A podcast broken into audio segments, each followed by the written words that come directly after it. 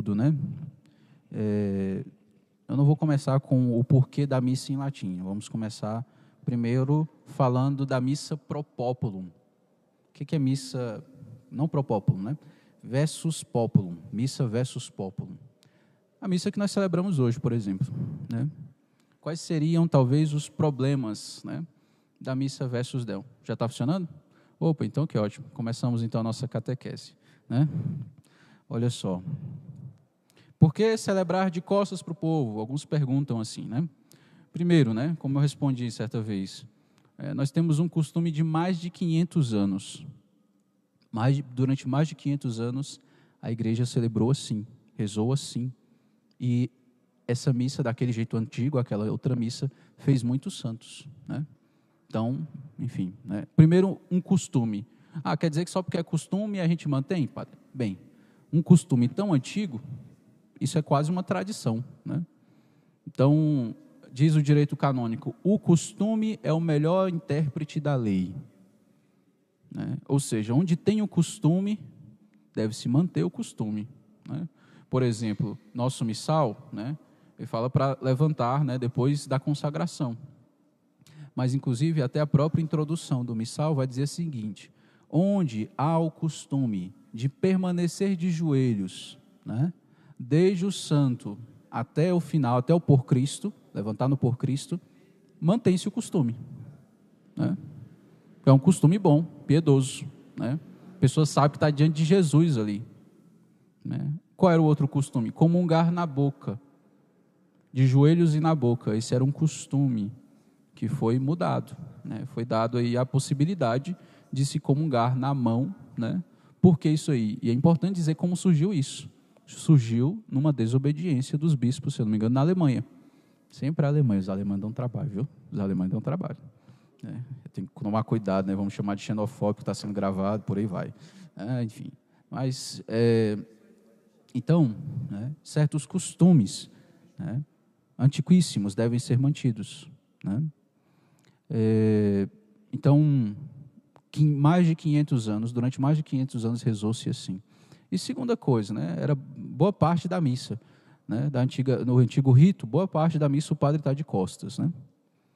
É, e aí, uma outra coisa, além disso, do costume, nós vimos que durante a missa toda, né, apenas na parte da oração eucarística e do rito da comunhão que o padre fica de costas, né, na nossa, no nosso rito, no nosso rito de Paulo VI, né? No rito anterior fica mais vezes, né? Por que isso, né? O que vamos pensar então Aqui, esse, esse livro que eu estou usando aqui, é uma espécie de catecismo. Então é interessante que ele usa a mesma, a mesma maneira, a mesma, o mesmo método do catecismo de São Pio X. Pergunta e resposta, bem simples, né? O que pensar da missa versus populum, ou seja, a missa de frente para o povo? A celebração de frente para o povo tem por objetivo apresentar a missa como uma refeição. O altar de frente para o povo toma geralmente a forma de uma mesa. Não é? Vocês não concordam que parece isso sempre? Não é? O sacerdote, neste caso, é aquele que preside a mesa e vira-se naturalmente em direção ao povo. Mas como a missa não é essencialmente uma refeição, essa prática deve ser rejeitada. Né? Ademais, a, a, celebração versus populum dá a impressão de uma cerimônia puramente mundana, em que o homem está no centro a oração torna, se torna mais difícil, pois esse face a face humano não orienta em direção ao Senhor, a dominum, né? ao Senhor. Ou seja, parece, e aqui a gente entra naqueles assuntos que nós tocamos nas outras catequeses, na última, principalmente nós falamos do modernismo, né? a centralidade do homem. Isso é consequência do modernismo. O homem tem que estar no centro. Né? E aí, no caso, é o padre. Né? Então, né, fica lá no centro, na cadeira, né, e tal, porque ele que preside, ele fica no centro de tudo. Né? Quando o padre está de costas, por mais que ele esteja ali no centro, mas o foco não é ele. Né? É difícil, com as pessoas de costas, com o padre de costas, o povo ter o foco no padre. Né? É difícil isso. O povo vai olhar para a cruz, vai olhar para a hóstia sendo levantada, né? vai olhar para o cálice sendo levantado, e vai entender que quando o padre levanta a hoxa na consagração, levanta o cálice com o sangue do Senhor já consagrado, ele não está levantando para mostrar para o povo, ele está levantando para oferecer a Deus, porque naquele momento é o Calvário. É o momento em que Cristo é crucificado, vamos dizer assim. De novo, não, não de novo, né? É aquele momento presentificado nosso hoje. Então a missa não é um sacrifício, a gente não sacrifica Jesus de novo, né? Isso não existe, tá? Então, é, além disso, esse face a face, isso eu posso falar para vocês, de minha experiência, realmente torna mais difícil rezar. Imagina para vocês se eu começasse a pegar um livro aqui, aqui eu vou levar um pouquinho ao extremo, né? Se eu começasse a pegar o meu livro de que eu uso para as meditações e começasse a rezar aqui na frente de vocês, quão constrangedor isso é, né? E eu olhando para vocês, né? Você já parou para pensar como é rezar, uma meditação profunda, pessoal, né? Você está lá falando dos seus problemas, né? É claro que na missa não é assim, mas você está lá falando dos seus problemas para Deus, das suas dificuldades, colocando tudo isso diante de Deus e tem uma pessoa te vendo ali, é um pouco constrangedor, sabe? Né? Então, é, o de costas ajuda um pouco o padre a rezar mais, sabe? Porque ele, se ele levantar os olhos diante dele tem uma cruz. Se ele abaixar os olhos diante dele está Jesus na Eucaristia, entendeu? Por isso que o Papa Bento XVI, né, tentando fazer uma reforma da reforma litúrgica, ele falava isso, né, ele resolveu falar, olha, ele, ele não colocou isso como norma, mas ele criou o costume. Aí os padres novos viam o Bento, via o padre fazendo, o Papa fazendo, e fazia também na paróquia. E nós pegamos esse costume de colocar uma cruz na frente, quando celebra versus populum. Para quê? Para o padre olhar para a cruz. Entendeu? Ao invés de ficar olhando para o povo, ver onde o povo está sentado, ver, né, olha, aquela pessoa ali está desse jeito, não sei o que e tal, né? Aí não reza desse jeito. Né? Então a missa versus popular tem essa dificuldade. Né? Aqui, a missa versus populo não é um retorno aos, aos usos da igreja primitiva, que algum, alguém pode argumentar isso. É, na realidade, muito duvidoso que a missa tenha sido celebrada de frente para o povo na antiguidade cristã. Mesmo se for o caso, um retorno a formas litúrgicas abandonadas desde há muito tempo não seria boa coisa. Uma tal atitude se opõe à verdadeira tradição, que se apega ao que foi transmitido em latim tradere, ou seja, né, foi transmitido para nós, e não ao que foi removido.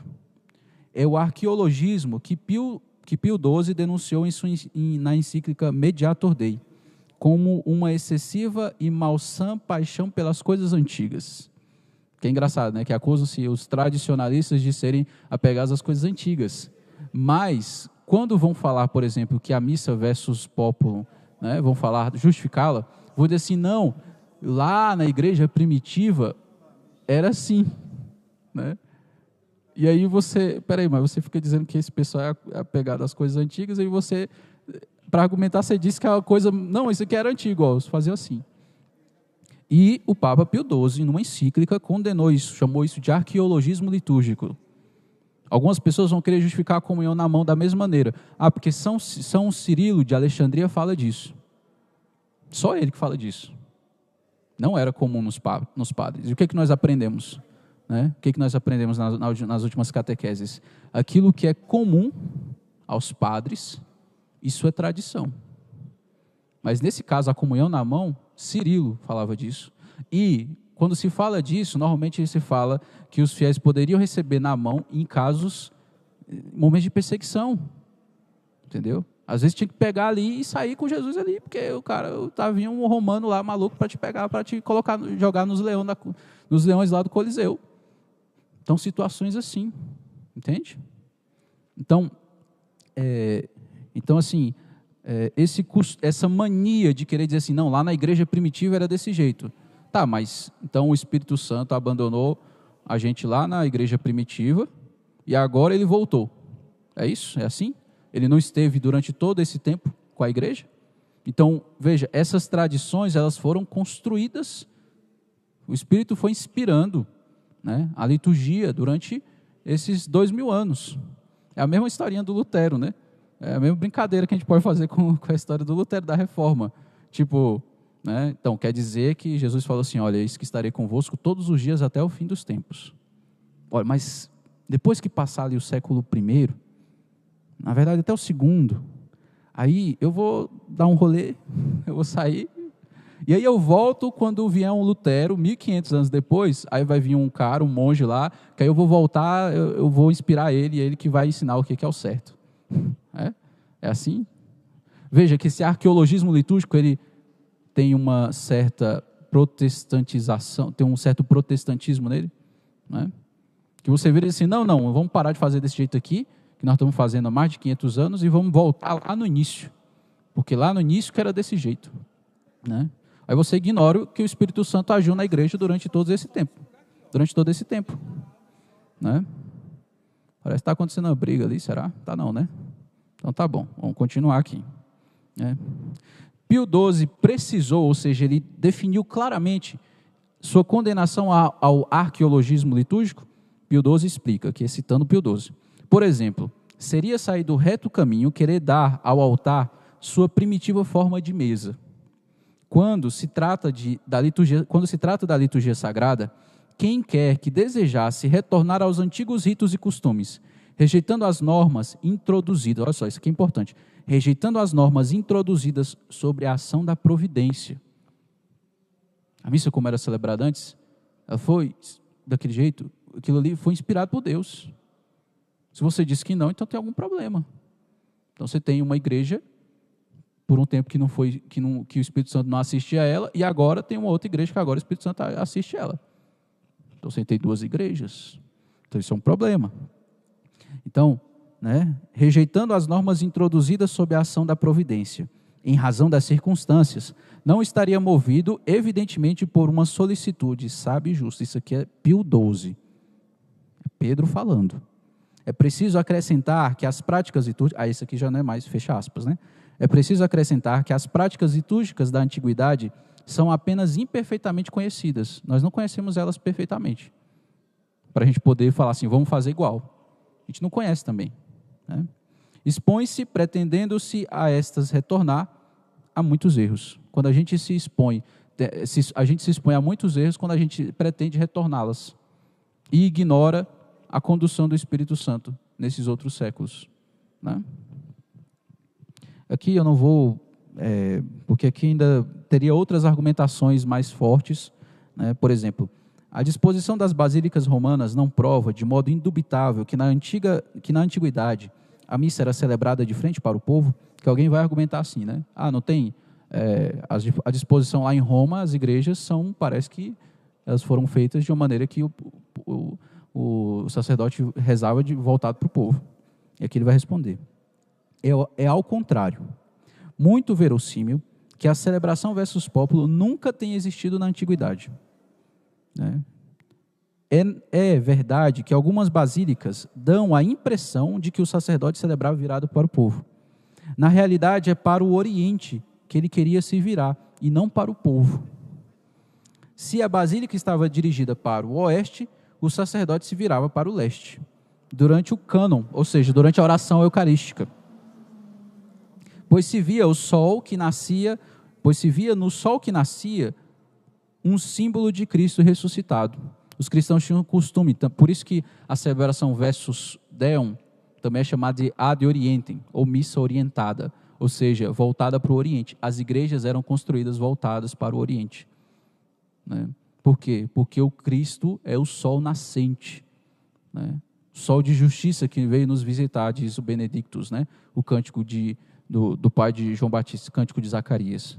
Né? Então, né, a ideia não era se virar para o povo, era voltar-se para o Oriente. Tinha então o povo diante de si, olha só, mas isso aqui é interessante. Tinha então o povo diante de si, mas este igualmente virava-se em direção ao leste. E tinha, pois, o sacerdote de trás. Todos rezavam virados juntos para o Senhor, a Dominum. Né?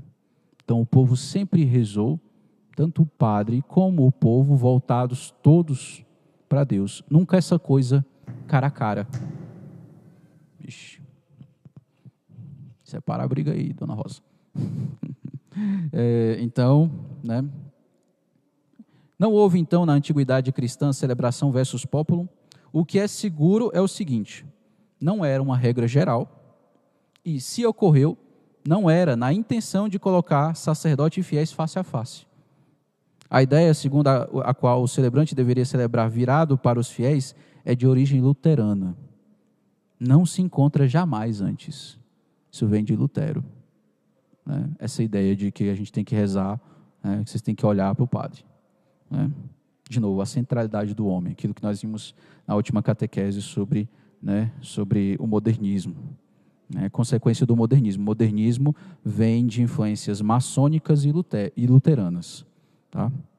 Também, alguns vão dizer também judaicos, mas isso aí é uma outra confusão que não importa tanto de onde é que veio, é importante a gente perceber o erro, né? Qual é o erro? Então, é, sobre a missa versus populum, é isso que nós vemos. É, vocês percebem? Tem alguma pergunta em relação a isso? Né? Sobre essa missa versus populum, ou seja, a missa virada para o povo, né? E aí a gente pode comentar então o porquê de celebrar a missa versus Deum, ou seja, voltada né? o, tanto o padre voltado para Deus, no caso. Né? Por que isso? Primeiro, que de frente para o povo dá a entender mais uma mesa, estou preparando aqui um banquete e depois nós vamos comer. Né? Quando se faz a oração eucarística, pelo menos a oração eucarística de costas, o que parece mais, se não um sacrifício sendo oferecido? Né? Fica muito mais evidente aquilo que é a essência da missa o santo sacrifício oferecido né, pelo sacerdote. Receba o Senhor por tuas mãos este sacrifício. Receba o Senhor por tuas mãos. O sacerdote que oferece o sacrifício. Foi ordenado para isso. Né? Mas, para Lutero, todo mundo oferece.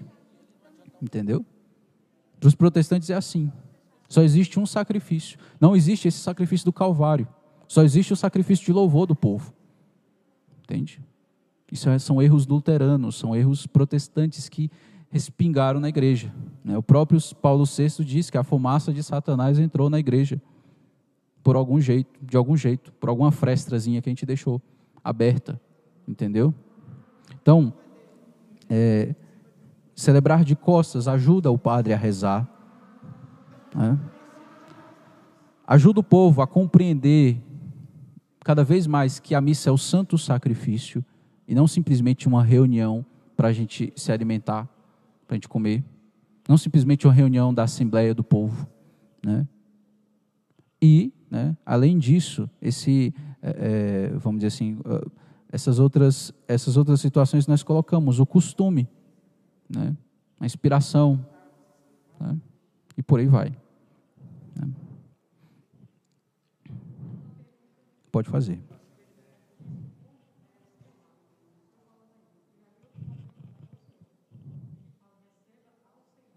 É, exatamente. Exatamente. É, é importante, é realmente interessante isso aí, porque às vezes uma pessoa receba ao Senhor. É até errado. É, pela, língua, pela própria língua portuguesa está errado, entendeu? É, então é receba o Senhor, ou seja, receba o Senhor, Deus, por tuas mãos, este sacrifício. E por isso que o padre diz assim: Orai, irmãos e irmãs, para que o meu e o vosso sacrifício seja aceito por Deus Pai Todo-Poderoso. E o que, que o povo responde? Receba o Senhor por tuas mãos esse sacrifício. Qual sacrifício? O que a gente está oferecendo aqui. O que o povo ofereceu. Né? Nas ofertas, o sacrifício de louvor, isso aí. Né? E esse sacrifício é unido ao sacrifício que o sacerdote oferece. Né? Muito bem. Passemos então aqui. É preciso celebrar a missa em latim? Pronto, vamos passar para a missa em latim, né? Do mesmo modo que não se usa a roupa do dia a dia para uma cerimônia importante, é grandemente conveniente que o idioma da Santa Liturgia não seja o da rua. A língua, a língua vulgar não combina com a ação sagrada. No Ocidente, o latim foi durante séculos, de novo costume, a língua da liturgia. Mas em outras partes da igreja, e mesmo em numerosas religiões não cristãs, há também uma língua sagrada. Veja, as outras religiões todas têm uma língua sagrada. E aqui ele vai citar outras aqui, ó. Os não católicos utilizam também uma língua sagrada? Ele vai botando as perguntinhas. A fixação da língua litúrgica enquanto língua corrente evolui, parece uma constante, parece uma constante da humanidade. Os cismáticos gregos empregam na sua liturgia o grego antigo. Os ortodoxos usam o grego antigo, não é o grego atual, não. não é? Os, é, é, cadê? Os cismáticos gregos empregam. Os russos utilizam o eslavônio, outra língua também. No tempo de Cristo, os judeus utilizavam já para a liturgia o hebreu antigo, que não era mais a língua corrente. Eles falavam aramaico, os judeus. Né? Porque eles foram para o exílio, aprenderam lá, misturou a língua lá, acabaram voltando falando aramaico. Jesus falava aramaico, não falava hebraico assim. Eles não falavam hebraico na rua, entendeu? E aí que importante que ele colocou. No tempo de no tempo de Cristo, os judeus utilizavam já para liturgia o hebreu antigo, que não era mais a língua corrente. E nem Jesus, nem os apóstolos criticaram essa maneira de agir, de ter uma língua né, própria para sagrada para a liturgia. Encontra-se a mesma coisa no Islã, até o Islã. O árabe literário, língua de oração, não é mais entendida pelas multidões. Eles rezam lá, mas não entendem tudo que eles estão falando, não. E em certas religiões orientais também, assim. Os pagãos romanos tinham também no seu culto fórmulas arcaicas, tornadas já incompreensíveis com o passar do tempo. Né? Então, veja, eu até citei uma outra vez, em outra situação, né, é, que até algumas religiões dessas de matriz africana, né, eles usam também línguas que vieram, que veio dos escravos, né, ou seja, veio da, da África. Né, os escravos faziam né, as rezas deles lá, do jeito para os orixás deles lá e tudo mais. Eles rezavam com a língua da África, não falavam português. Apesar de eles saberem português, eles usavam a língua deles. Né? E aí, esse povo que veio, né, vem depois, eles foram recebendo assim. Né? Eles continuaram a rezar desse jeito. O que, que vocês estão rezando? A gente não sabe, mas a gente recebeu desse jeito. Entendeu? A gente sabe que a gente está falando com Deus, com Deus deles lá, né? E a gente recebeu desse jeito a gente vai conservar assim. Tanto é que um, diz que uma vez foi um, um padre viu, né? Houve uma, uma, vez um relato assim, que um padre africano viu eles falando, viu rezando e falou: Vocês sabem o que vocês estão falando? Não. O padre entendia, né? O padre entendia o que estava falando. Né? E aí, né, eles conservaram. Porque o que você recebeu como tradição, você conserva. Você não, não deve ter essa petulância de virar e falar assim: não, peraí que eu vou mudar as coisas aqui. Né? Assim, do nada. Né? Você pode fazer algumas reformas, mas uma coisa é reforma, outra coisa é você mudar tudo. Né? É revolução. Né? Então, Veja, as outras religiões têm isso. Né? E nós tínhamos isso, e temos, que continua, o latim continua. Né? A Sacrosanto Contílio não aboliu o latim, eu até mandei no grupo do CPP os números, né? Nem o canto gregoriano. O canto gregoriano tem a primazia na liturgia, Pode-se usar outros tipos de canto? Pode, mas inspirados no gregoriano, com o mesmo espírito do gregoriano. Né? Não foi abolido. Não dá para eu pegar qualquer música e começar a tocar na missa. Né? Em outro momento você toca o que você quiser, mas na missa tem suas regras, tem suas coisas. Né? É, o latim também, né? O latim também não, não foi abolido. A Sacrosanto Contílio, o que, é que ela fala? Ela fala para ensinar o povo tanto a rezar, quanto a compreender, e nós vamos tocar nesse ponto aqui da questão do compreender, né? compreender as partes em latim.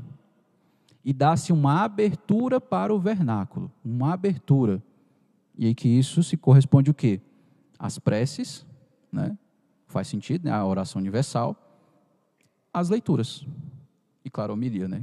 Mas ninguém fazia homilia em latim, né? Nunca mais, ninguém mais fazia isso, homilia em latim, né? Então, né? Porque as pessoas entendiam essas partes, que é o que nós vamos fazer. Esse final de semana vamos celebrar. As leituras serão em português, né? E né, é, as outras orações todas vão ser em latim, entendeu? Eu, eu gosto de brincar, né? Eu assim, estou sendo mais fiel ao concílio do que a maioria, tô, do jeito que eu estou rezando aqui, do jeito que eu vou rezar.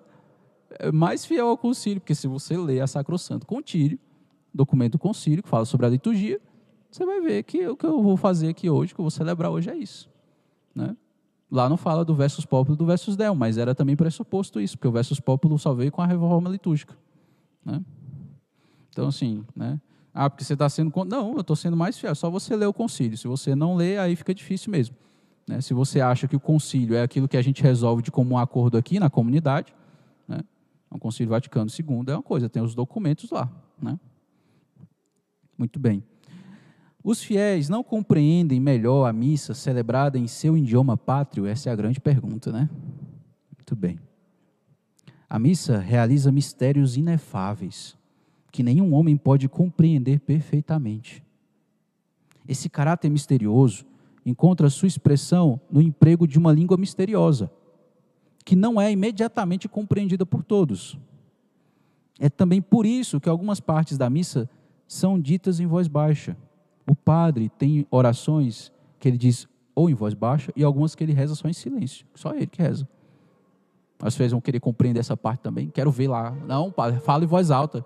Não, mas a liturgia manda que tem esses momentos. Né? Então é importante entender isso. Né? Eu até brincava, né? Porque vai rezar a missa em latim a gente não está entendendo nada assim.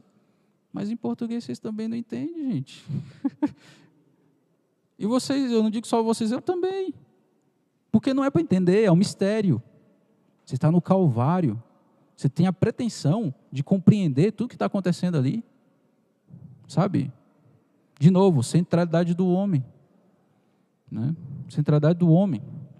A língua vernacular, ao contrário, dá, dá impressão, isso é importante, ó, a língua vernacular, ou seja, o português no nosso caso, ao contrário, dá a impressão superficial de uma compreensão, que na realidade não existe. Você pode ver, a maioria dos nossos fiéis não entendem né, certas coisas que acontecem na missa. Porque a gotinha de água lá, e aqui, tá, tudo bem, nós estamos falando da, da que eu estou fugindo um pouquinho para os gestos, né? Vamos, vamos para a língua, né? Oração eucarística. Você pegar, pega um fiel assim, normal, e fala assim, me explica a oração eucarística, o que, que o padre está rezando ali? O que, que ele quer dizer com isso aqui, isso aqui, isso aqui? Vai ter partes que ele não vai entender. Entendeu? Vai ter partes. Né? É, um exemplo, quando se fala, por exemplo, nós, vossos servos e também vosso povo santo, né? Aí a pessoa pensa o quê? Nós, vossos servos e também vosso povo santo. O que, que é isso?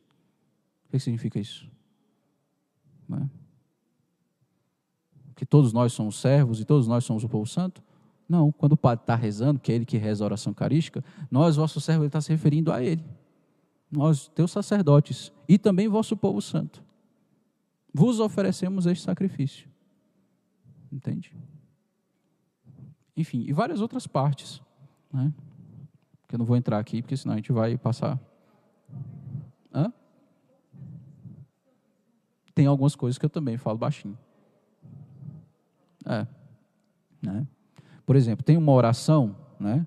Que se faz ali, quando vocês estão rezando por Cristo, com Cristo em Cristo, tem uma oração própria do sacerdote, né? que ela deve ser feita em silêncio. Como é em silêncio? É só mentalmente. Né? Eu, como sou padre novo, né? às vezes tenho certa dificuldade de me concentrar, às vezes eu falo ela bem baixinho, né? pra, porque ajuda né, a se concentrar. Mas agora eu já estou pegando o costume de fazer realmente em silêncio. Porque lá está dizendo para ser em silêncio. Tem que ser assim. Né? Tem uma outra oração, né? Que é feita também, né? Logo em seguida. Né? Que também é só eu falando para o Senhor ali. Né? Então tem partes que são ocultas. Né? Tenho que entender tudo. Não. Você não vai entender tudo, mesmo que seja em português. Diga.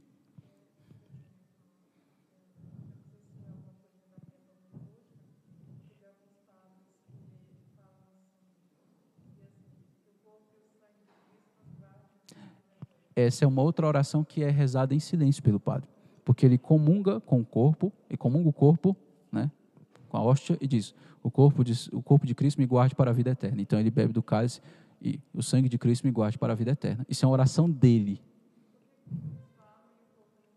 Porque os padres têm dificuldade, às vezes, nós padres temos dificuldade, às vezes, de fazer oração silenciosa.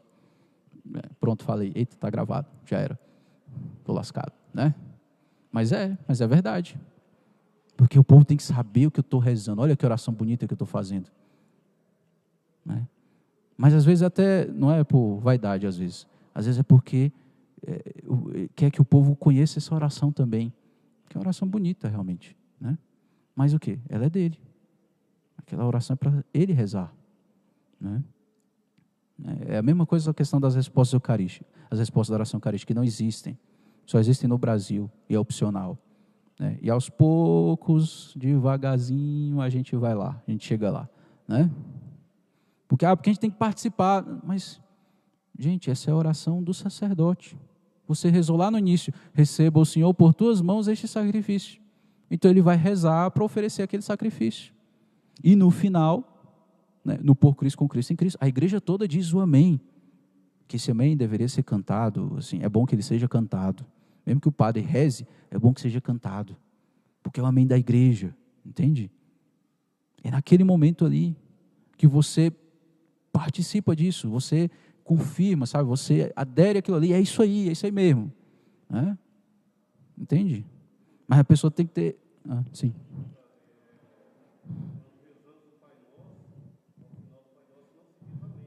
Sim, sim.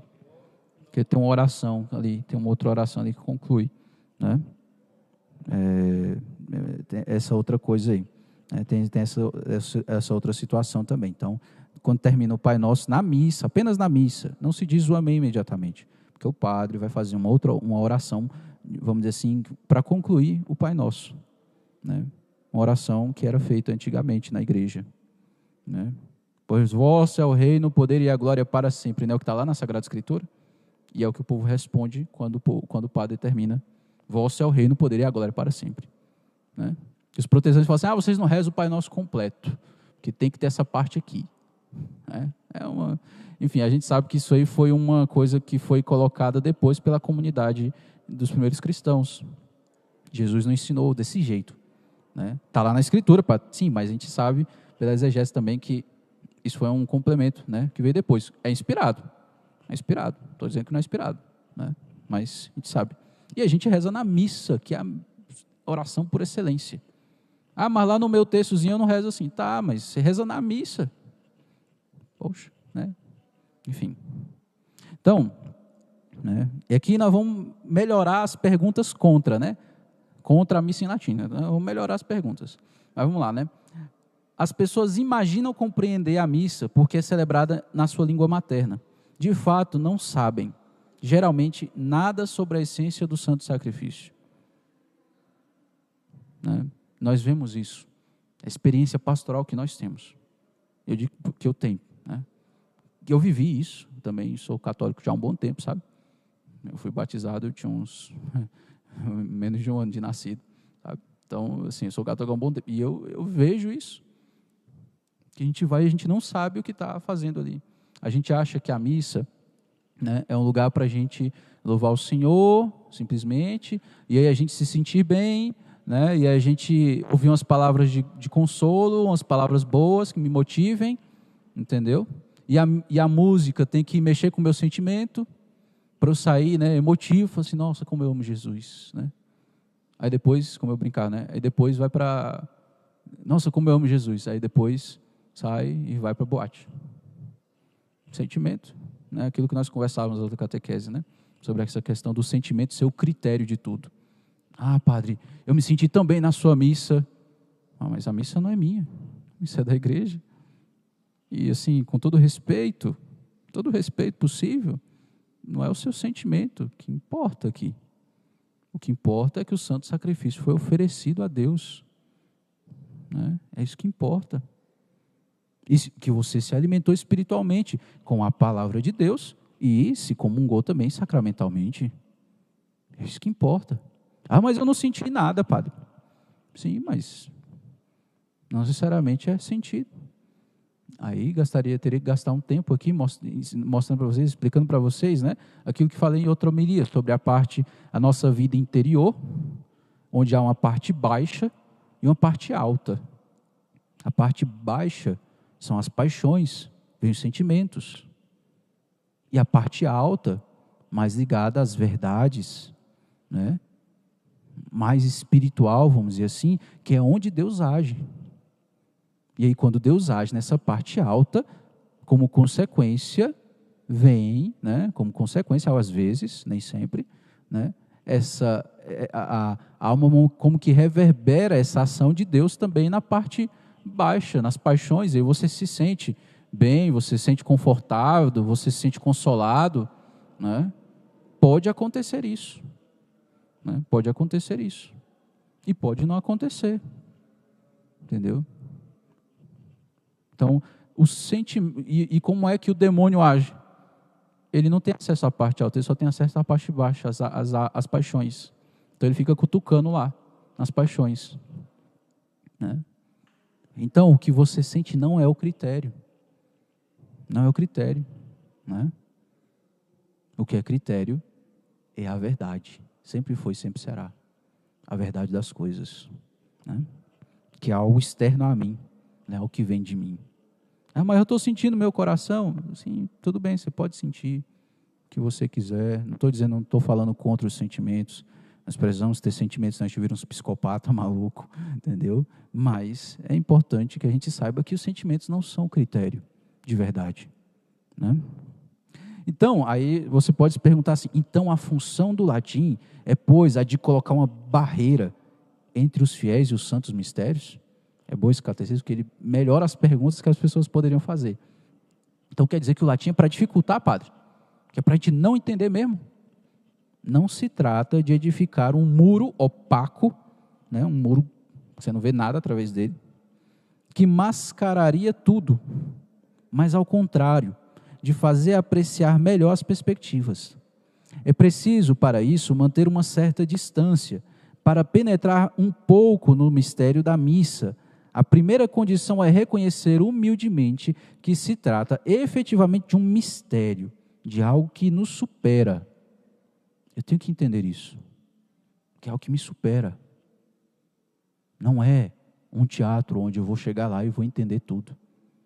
Às vezes nem no teatro a gente entende tudo, né? Às vezes né, tem certos. Os artistas são muito bons, às vezes eles fazem umas coisas que a gente não pega ali de início, né? Entende? Mas a gente entende lá o que está sendo falado e tudo mais, né? Então, quer dizer que o latim então é para. Pá, vamos botar aqui uma barreira que é para vocês não saber nada, que vocês vão entender nada. Não, não é isso. O latim é para que você, ao se aproximar, opa, opa, tome uma certa distância e entenda, aqui há algo sagrado, aqui, foi, aqui há algo separado, aqui é algo que eu preciso né, me aproximar com mais cuidado, com mais atenção, inclusive. O latim vai exigir isso também, até de quem sabe a língua, até de quem sabe, entendeu? Porque não é uma coisa que você pega de imediato. Né? Se o caráter misterioso do latim é tão benéfico, é necessário, ver as perguntas são interessantes, é necessário dissuadir os fiéis de aprendê-lo e lamentar por aqueles que não compreendem. Tá, então se é tão bom essa, né, esse, esse caráter misterioso que dá essa, né, essa distância, né, para que a gente aprecie melhor, né? veja que é, é, é interessante isso. Né? Se você está aqui com a tela, com uma, pintura, imagina que você tem uma pintura aqui, né? E você fica bem próximo dela assim para você olhar. Você não consegue apreciar ela totalmente. Né? Você não consegue apreciar ela bem. Você precisa de um pouquinho de distância para você ver ela toda, no seu conjunto. O latim, ele faz você se distanciar um pouquinho. Entendeu? Você não ficar em cima. Né? Ele faz você se distanciar um pouquinho. Aí ele fala assim: ah, então a gente, ó, leigos ninguém entende o latim, porque é melhor assim. Você não vai entender nada. É assim que é bom. É, é a pergunta, é interessante, né? Então a gente tem que dissuadir e lamentar os que não aprendem, os que não compreendem, só lamento para você. É isso aí mesmo e pronto. Resposta. O emprego do latim na língua, o emprego do latim na liturgia, conserva o senso do mistério, mesmo para aqueles que conhecem a língua. Mesmo para, para aqueles que conhecem, mesmo para aquele que estudou. Ele conserva o senso do mistério. Somente o fato de que se trata de uma língua especial, distinta da língua materna e da língua da rua, uma, uma língua em si, não é imediatamente compreendida por todos, embora de fato alguns a compreendam. Basta para causar um certo recuo que favorece o respeito. Então você pode aprender o latim. E mesmo assim, você, se você celebrar, se for padre, ou você for fiel, enfim, ainda assim você vai sentir um certo recuo. Né? E isso é bom. Isso é bom. Entende? O emprego do latim não arrisca, entretanto, deixar certos fiéis na ignorância da liturgia? Oh, essa é uma, essa é uma boa pergunta. Né? O Concílio de Trento tornou para o sacerdote uma obrigação pregar com frequência sobre a missa e explicar seus ritos aos fiéis. Eu tenho buscado fazer isso, não sei se vocês notaram. Né? O meu, o vosso sacrifício, a missa, isso, isso, isso, né? o sacrifício do povo, o sacrifício do sacerdote. Né? E eu vou, com mais tempo, vamos tocar em outros pontos da missa. Né? Como, por exemplo, sei lá, né, o lavar as mãos, o gesto de estar com as mãos postas, é um gesto antigo da Idade Média, que era usada pelos senhores feudais quando um servo né, ia se tornar servo de um senhor feudal, vinha, por exemplo, vinha, ele, ele colocava as mãos assim, e o senhor feudal colocava a mão por cima. Então, quando o padre está com as mãos postas assim, diante de Jesus, o que, que ele está querendo dizer? Que ele é servo, que ele é servo, que ele está ali para servir, que ele não é o centro, que ele não é o rei. Ele pode ser filho do rei, mas o rei é Jesus. Entenderam? Então, um gesto simples desse carrega todo esse significado. E sim, é dever dos padres ensinar. É dever dos padres. Assim como eu fazia lá na saúde, quando eu celebrava a missa em latim lá, eu explicava as coisas. Por que, a gente está rezando o cânon romano, que é a primeira a oração eucarística primeira? Né? E mostrava as diferenças, inclusive, do latim e para a nossa tradução. As partes que foram cortadas, explicava. Né? Olha, essa parte aqui foi cortada, no latim está desse jeito. Em sanctas ac venerabilis manus suas, em suas santas e veneráveis mãos. Tiraram isso da oração eucarística primeira quando traduziram para o português. Entendeu? Então, essas coisas é dever do padre ensinar. Os fiéis têm ainda por cima missais em que as orações latinas estão traduzidas, né, como nós vamos ter o livrinho aqui. Podem, pois, ter acesso às belas orações da liturgia sem que as vantagens do latim sejam perdidas. É tão bonito. Um Stabat Mater. Stabat Mater dolorosa, juxta crucem lacrimosa, quando pendebat filius. É bonito. Né? Ah, padre, não estou entendendo. Tá, você pode acompanhar lá com, com textos em português, entender o que está sendo dito, mas isso não, é, isso não ajuda a rezar. Veni creato spiritus, mentes tuorum visitar. Vem, criado, vem Espírito Criador, as, as tuas mentes, ou seja, as mentes dos teus fiéis, eles são teus, visita. Né? Tá, eu não entendo, padre, mas você pode ter um livrinhozinho lá que ajuda você a entender. E como isso ajuda a rezar. O Adoro Ter Devoto de Santo Tomás de Aquino numa, hora, numa comunhão que nós vamos ter hoje. Ah, refrigério para a alma. Ah.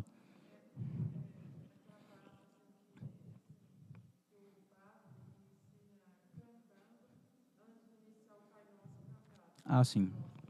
O Pater Noster, né? Agora não sei se eu vou lembrar de cabeça aqui. Precepti salutaribus moniti, et divina institutione formati, audemus dicere. Não sou bom de cantar, não, mas fazer o que? Vida. Tem que, tem que melhorar, tem que aprender a cantar. É, é, aquela primeira oração, né? Vamos dizer assim, seguindo os preceitos do Senhor, seguindo o mandamento do Senhor, né? Mais ou menos assim. É, ousamos dizer, né? Audemus dicere, né? Algo assim. Uh, enfim, né? continuando aqui. Uh, a experiência prova, ademais, que nos nossos países latinos, a compreensão do latim litúrgico, se não em todos os seus detalhes, ao menos de modo global, é relativamente fácil para quem se interessa em aprender. O latim não é uma coisa muito difícil, né? para nós falarmos português.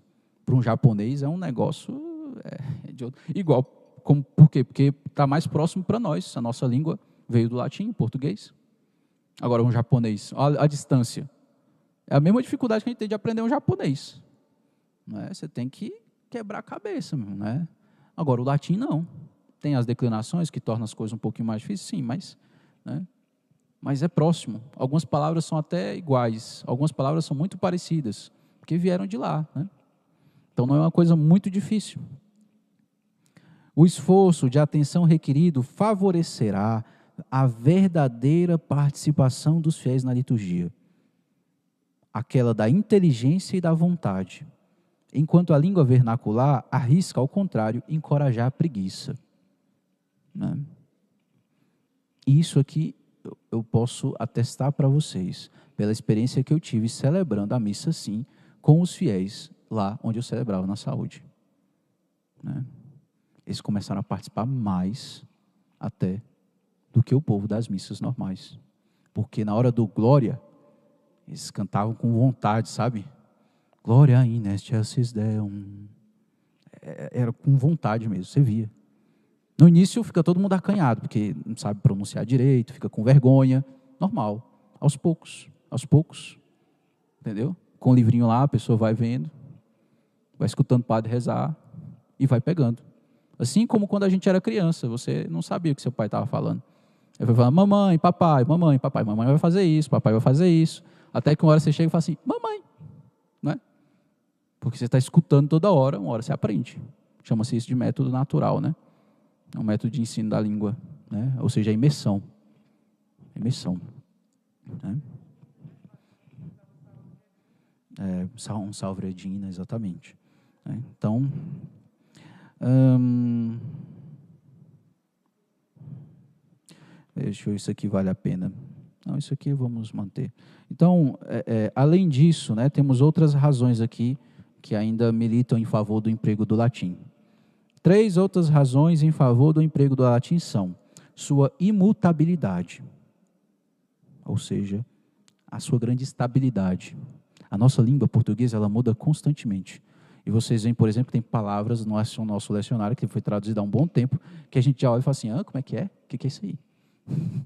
né? É... As pessoas, por exemplo, no creio, né, acham estranho. De onde há de vir julgar os vivos e os mortos? Aí ninguém fala de onde, só fala de onde há. De onde é uma contração, existe no nosso português ainda hoje, mas ninguém usa mais praticamente.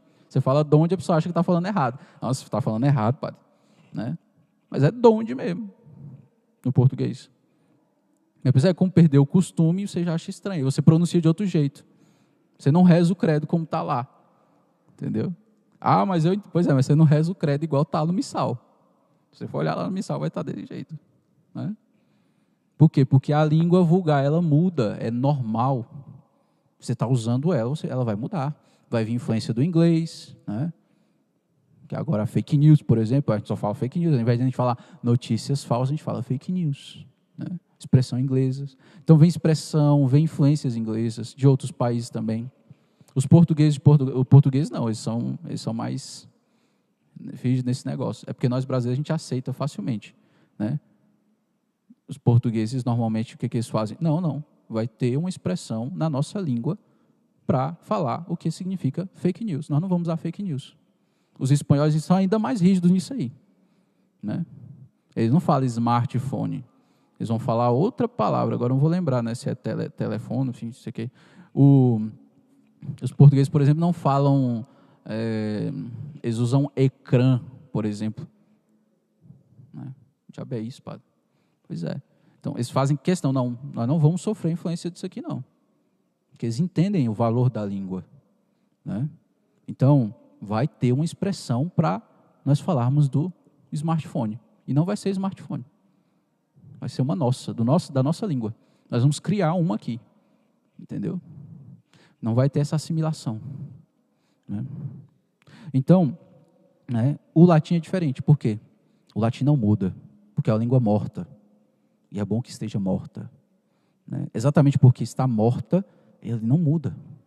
Não tem ninguém influenciando o latim. Mas, entendeu? Os ingleses não vão mudar palavras no latim, não vai. Porque não tem ninguém mais que fala latim como uma língua cotidiana. Não tem mais é, é, um, um romano que fala latim no seu dia a dia.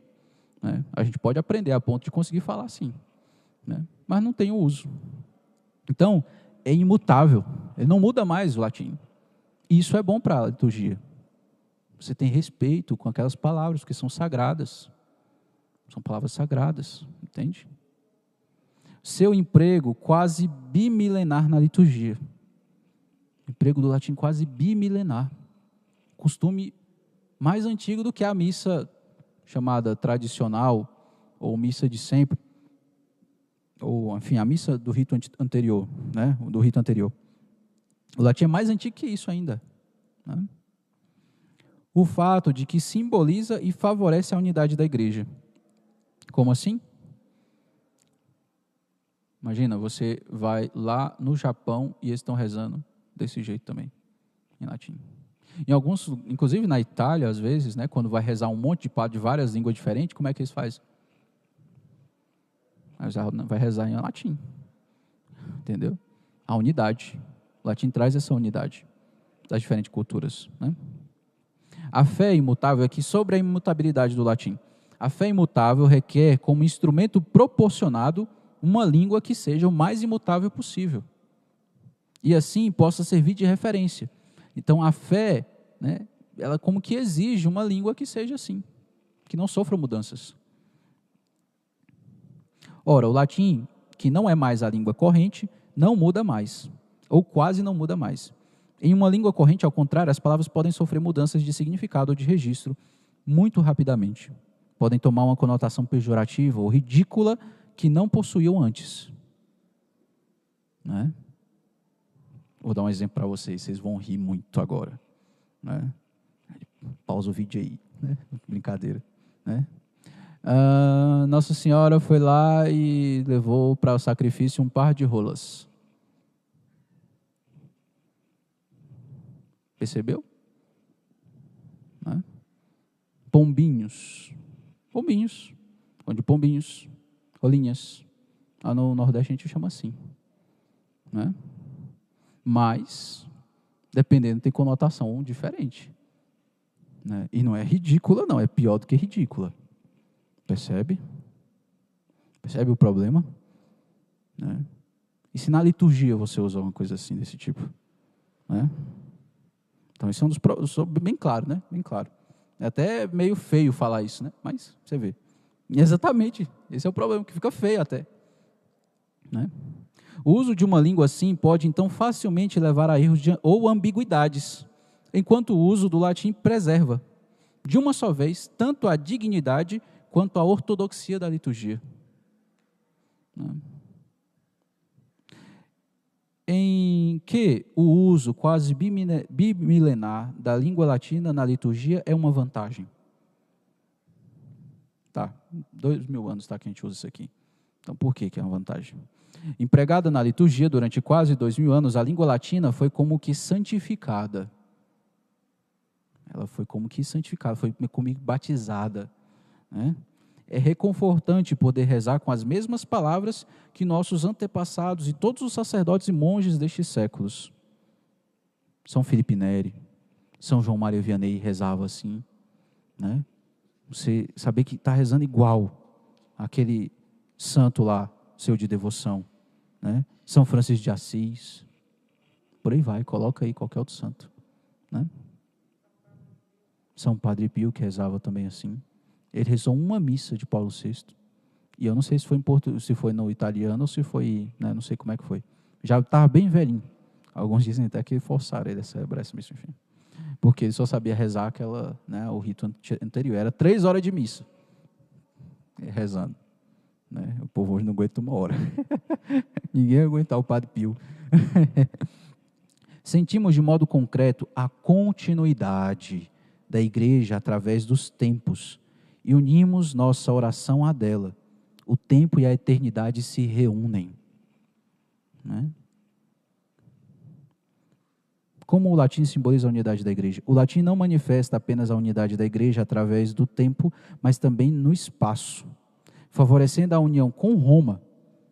Preservou-se na Polônia, a Polônia do cisma eslavo. Une também entre si todas as nações cristãs. Antes do concílio, a missa de rito romano era por toda parte celebrada na mesma língua. Se era indiano, era desse jeito. Se era japonês, era desse jeito. Os fiéis encontravam nos cinco continentes a missa de sua própria paróquia. Você não ia ter dificuldade. Você está acostumado com latim? Você pode ir na missa lá no Japão, que vai ser desse jeito. Né? E se você começou a compreender, inclusive o latim, aí pronto, Né?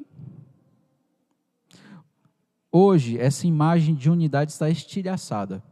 Não há mais naquele, não há mais nenhuma unidade na liturgia, nem na língua e nem nos ritos, aqui é uma verdade. A gente chega na paróquia, como é que vocês fazem aqui? Como é que é que vocês fazem aqui? Né? Porque você, eu, por exemplo, sou padre, não vou chegar na paróquia dos outros, né, impondo o meu jeito de celebrar, porque eu tenho o meu jeito, né? E o outro padre tem o jeito dele. E aquela comunidade tem o jeito dela, e essa aqui tem esse jeito, e aí vai. Né? Não dá para eu chegar numa comunidade e simplesmente chegar, entrar e rezar a missa. Eu tenho que antes, se o padre não está, eu tenho que ver né, se tem alguma coisa diferente. Ah, tem alguma oração diferente. Ah, tem isso aqui. Ah, que a gente faz isso aqui depois da comunhão. E por aí vai. Os padres vêm celebrar aqui, né? Quando vier para a novena celebrar aqui, eu falo assim, tá, tem alguma coisa diferente? Eu falei assim, não, você só reza a missa. Normal. Fala de Nossa Senhora na homilia, né? E pronto, só isso. Não precisa fazer mais nada. Fique em paz. Entendeu? Porque não tem nenhum rito diferente. Né? Mas é o que acontece. Acontece isso na língua e na liturgia, nos próprios ritos. Né? Cada paróquia, o pessoal, até os bispos brincam, né? Cada sacristia tem sua liturgia. Não, aqui o padre faz assim, padre. Você tem que fazer desse jeito. Entendeu? Aí quando chega um padre novo, chega um mudo padre, né? Aí ele vai fazer as mudanças. Aí, meu irmão, a briga começa. Né?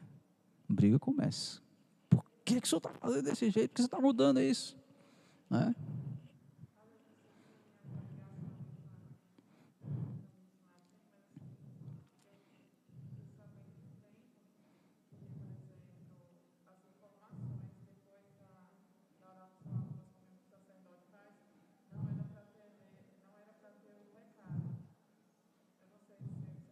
Não é para ter. Você fala dos avisos? Ah, sim. Então, essas coisas tinham seu momento, né? Era fora da missa, praticamente. Né? Essas coisas avisos. Ou no momento do sermão, às vezes, né? Porque o sermão, ou seja, a homilia, não era, não tinha a centralidade que ela tem hoje. Né? O sermão era uma coisa assim à parte, entendeu? Mas hoje ganhou uma força que a pessoa vai na missa por causa do, da homilia do padre, ao invés do santo sacrifício. Ah, gostei da homilia desse padre. Depois vou dizer um negócio para vocês em relação a essas coisas. Né? Não há mais nenhuma unidade na liturgia, nem na língua, nem nos ritos. A ponto de que aquele que assiste uma missa celebrada numa língua que não conhece tem muita dificuldade, até mesmo em acompanhar as partes principais. você vai para, você vai nos Estados Unidos, você tem que procurar uma língua, uma missa em português, senão você não dá conta de acompanhar nada, né? Se fosse, se todo mundo tivesse o costume do latim, Estava mais simples. Ah, mas a leitura ia ser em inglês. Pá. Tá, mas a leitura não é o essencial. O essencial é o quê? O santo sacrifício. Entendeu? Ah, mas não vou entender a homilia do padre, que não fala inglês. Pá. Sim, beleza, mas se você, se fosse tudo em inglês, você não vai entender nada. Além disso, né? Se fosse o latim, você vai compreender pelo costume, né? Você vai, opa, estou em casa aqui. Né? O padre fala lá as coisas lá, você, tá bom, né? Você faz assim, né? Finge que está entendendo. e pronto, né? E segue a vida. Né? Você pode você mesmo antes pegar as leituras né, do dia né, e ler para saber as leituras. Você não sabe inglês. Imagina você está nos Estados Unidos, você não sabe inglês. Você pega as leituras do dia e pronto. Mas e a missa, padre? O restante da missa? Pois é. Aí se fosse em latim, né, você já tem um costume, você vai pegando as coisas. Como se pode resumir a utilidade do latim? Aqui ele vai fechar tudo, né? A nossa igreja é una, santa, católica e apostólica. A língua latina contribui a seu modo para cada uma dessas características. Por seu gênio próprio, língua imperial, seu caráter hierárquico, não, seu caráter hierático, ou seja, língua morta, e, sobretudo, pela consagração que recebeu junto com o hebraico e o grego sobre o titulum da cruz. Serve excelentemente à santidade da liturgia, torna mais sagrado. É muito diferente você cantar um, um Salve Regina Mater Misericordiae, Vita Dulcedo, et spes nostra salve. A te clamamos. Enfim, né? continuar não, senão dá errado, né? O padre não canta bem. Então, né, é muito diferente você cantar assim do que quando o pessoal às vezes inventa de cantar a Salve Rainha, né, em português. Há uma sacralidade própria do latim. E também tem a sua beleza, né? O latim é bonito também. Estou dizendo que o português não é bonito, né? É bonito também, claro. Mas acho que o latim mais ainda, né? Hum, cadê que mais? Que mais? A santidade. Pelo seu uso universal e supranacional, não é mais a língua de nenhum país, manifesta a catolicidade da igreja. Um, por sua ligação com Roma, com a Roma de São Pedro e com tantos padres e doutores da igreja que foram, por sua vez, o eco dos apóstolos e os artesãos do latim litúrgico, forjaram não apenas as suas orações, hinos e respostas, mas o próprio latim cristão, que é por muitos traços uma completa renovação do latim clássico, garante a sua apostolicidade. Ou seja, os padres da igreja rezavam assim. Né? Santo Agostinho falava latim. Né? Uhum. De Antioquia, Clemente Romano, por aí vai. Né? Então, isso favorece a apostolicidade, ou seja, a tradição. Né? Seu emprego oficial, enfim, que lhe faz o latim a língua de referência tanto do magistério quanto da liturgia e do direito canônico, concorre eficazmente para a tripla unidade da igreja: unidade da fé, unidade de governo e unidade de culto. Ou seja, quando um padre, quando o Papa vai fazer um, promulgar um documento, o que é válido é o texto em latim. O direito canônico diz isto. O que é válido é o texto em latim. Direito canônico, o que é válido é o texto latino, que é o texto oficial. O outro foi traduzido. A liturgia deveria ser a mesma coisa, porque como é que eu sei que eu estou na unidade da igreja? Quando eu tenho a unidade da fé, que é a primeira, a unidade de governo, ou seja, estou sob a hierarquia, né, os padres, os bispos, o papa, e a unidade de culto.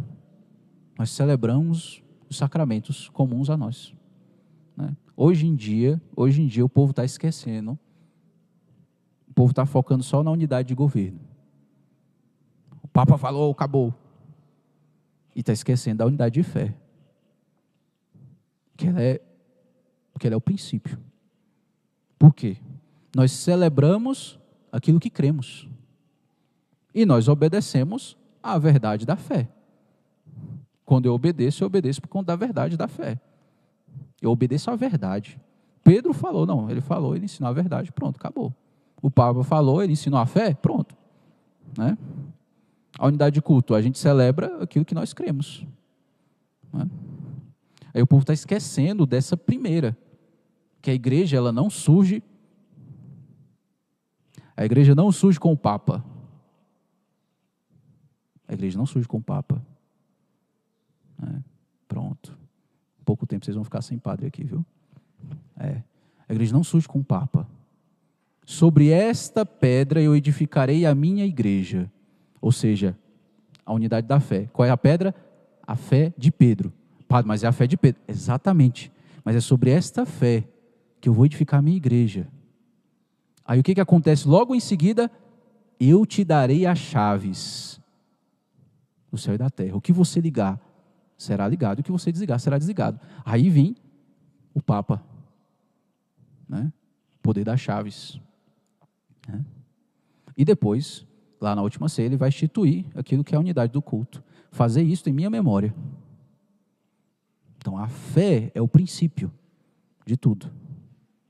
Entendeu? Por que, que eu fico tanto insistindo nesse negócio da fé? Porque eu falei de modernismo. Porque ataca a fé. E hoje o povo está esquecendo da unidade da fé. Ah, não tem problema, eu sou católico, mas.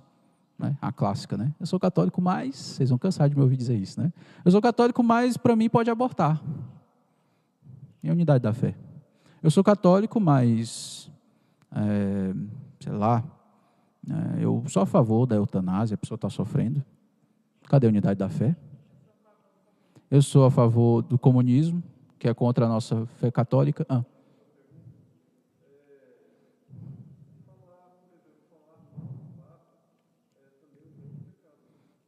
falar mal do Papa, um grande pecado. Mas como assim? Como assim? Sim, exatamente. Deve-se o devido respeito a ele.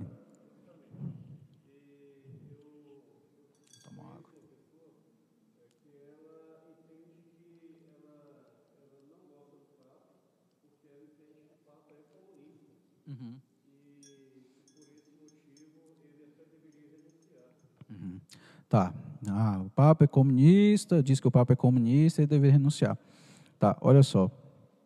Primeiro a pessoa tem que dizer o que é o comunismo, né?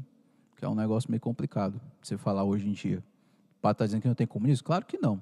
O problema é que essas pessoas têm uma ideia de comunismo hoje, né? Que já não é bem mais o comunismo. Tem uma coisa pior do que o comunismo hoje, sabe? Vamos, vamos por partes aqui. Só falando sobre esse negócio aí.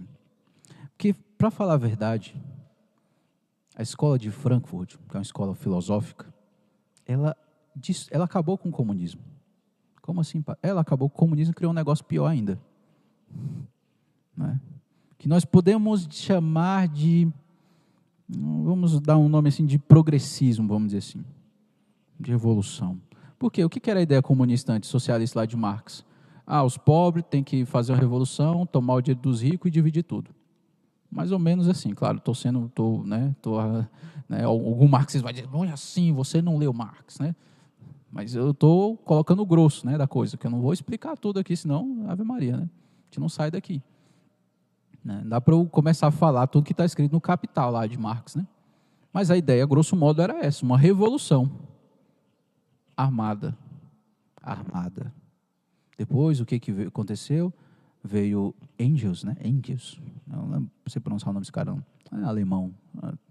Alemanha, Alemanha. É, e aí o que acontece, né? Eu assim, não, não. A opressão não é a principal opressão não começa aí, do rico contra o pobre. A principal opressão começa na família. Porque o homem oprime a mulher. E a mulher tem que se revoltar. E aí surge o feminismo porque a mulher tem que se rebelar e tomar o controle e por aí vai. E ela tem que ter a independência dela e o empoderamento e tudo mais, né? Que vocês escutam hoje em dia. Depois vem o Gramsci vai falar assim: olha, não, esse negócio aí de revolução que vocês estão falando, não, esse negócio de revolução armada, essas coisas, não, esquece aí, moço. Nós vamos entrar na cultura, nas artes, Vamos disseminar as ideias lá e eles vão ser marxistas sem nem perceber. É o que acontece hoje. Entendeu? Nas escolas, entendeu? Os nossos jovens, adolescentes, boa parte já, já foram contaminados pelas ideias marxistas. Entendeu? Nas universidades é pior ainda. Nas universidades fica pior ainda, né? Se o seu filho não sair de lá um militante né, do PT, ou de qualquer outro partido aí, ou marxista de um modo geral, é porque seu filho aí teve uma, uma fé muito sólida, sabe? Teve uma clareza realmente. Né? É, é, é, só, se você só mandar assim e pronto, se você não cuidar, meu irmão, se você não ensinar, vai acontecer isso. Depois ele está revoltado com você depois. Porque ele começa revoltando com, com o mundo, aí vai para a igreja, vai para Deus e acaba com você depois. também é isso, né? Aí tem a imprensa também. É porque entende, você entra nas universidades, por isso que eu falo do ensino.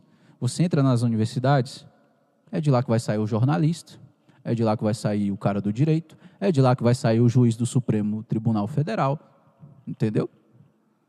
Ou seja, você jogou as ideias ali, acabou. Acabou. E as universidades foram criadas pela igreja. Engraçado, né? Pois é. Né? Então é isso que acontece. Né? Então, ah, o Papa é comunista. Tá, então, primeiro você tem que.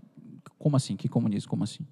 O Papa quer é, a revolta dos pobres contra os ricos. O Papa quer a revolta das mulheres contra os homens, sei lá. O Papa quer disseminar uma cultura. O que, que é isso? Né? Então, isso é uma coisa. De todas maneiras, né, é necessário dizer: o Papa é o Papa Francisco. Ele é o Papa. Né? Ele é infalível sempre há uma discussão sobre isso aí, mas olha, ele é infalível quando ele usa a autoridade apostólica dele. Né? Então, né, há certas dificuldades realmente. Às vezes a gente tem que, é, às vezes ele tem algumas falas dele que aí vem um fiel aqui me perguntar e eu tenho que dar uma explicação às vezes para aquilo que ele falou lá. Isso aí não tem como negar. Isso é difícil às vezes, né? Porque ele falou uma coisa lá e às vezes eu tenho que me virar aqui com o povo para explicar o que que o Papa disse que às vezes é um pouco ambíguo, Você pode entender de um jeito ou de outro. A imprensa pega do jeito do pior jeito. E aí, a, a, imprensa, né? E aí o padre aqui tem que se virar com os fiéis. Vai dizer, não, não foi isso que o Papa quis dizer. Olha, a fé da igreja é assim, assim, assim. É, e acabou. É, e pronto. E assimila, às vezes, até algo errado. Né? Alguns ah, vem, escutam o que a imprensa, fala, o que a imprensa falou, interpretou de, forma, de uma forma a, a, ambiguidade. Isso aí não tem como negar. O Papa, às vezes, ele não se expressa muito bem as coisas. Né? Aí, a imprensa interpreta do pior jeito, a pessoa pega aquilo ali, alguns ficam revoltados, como talvez essa pessoa que falou com você, outros né, assimila como está certo, e pronto. Né? E está certo, todas as religiões são iguais, e o que importa é você acreditar em alguma coisa, e importa, você pode ser budista, pode ser qualquer coisa, importa você acreditar em alguma coisa e por aí vai.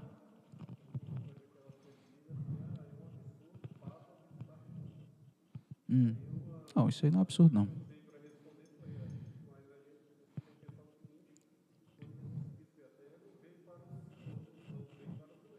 Aí os fariseus diziam, um absurdo você, teu mestre, sentar com, com os publicanos e cobradores de impostos. Falar a mesma coisa, né? Então, isso é um ponto, realmente. Enfim, é, quando a gente fica nesses, né, nesses puritanismos, esses radicalismos puritanos, né? Não, porque...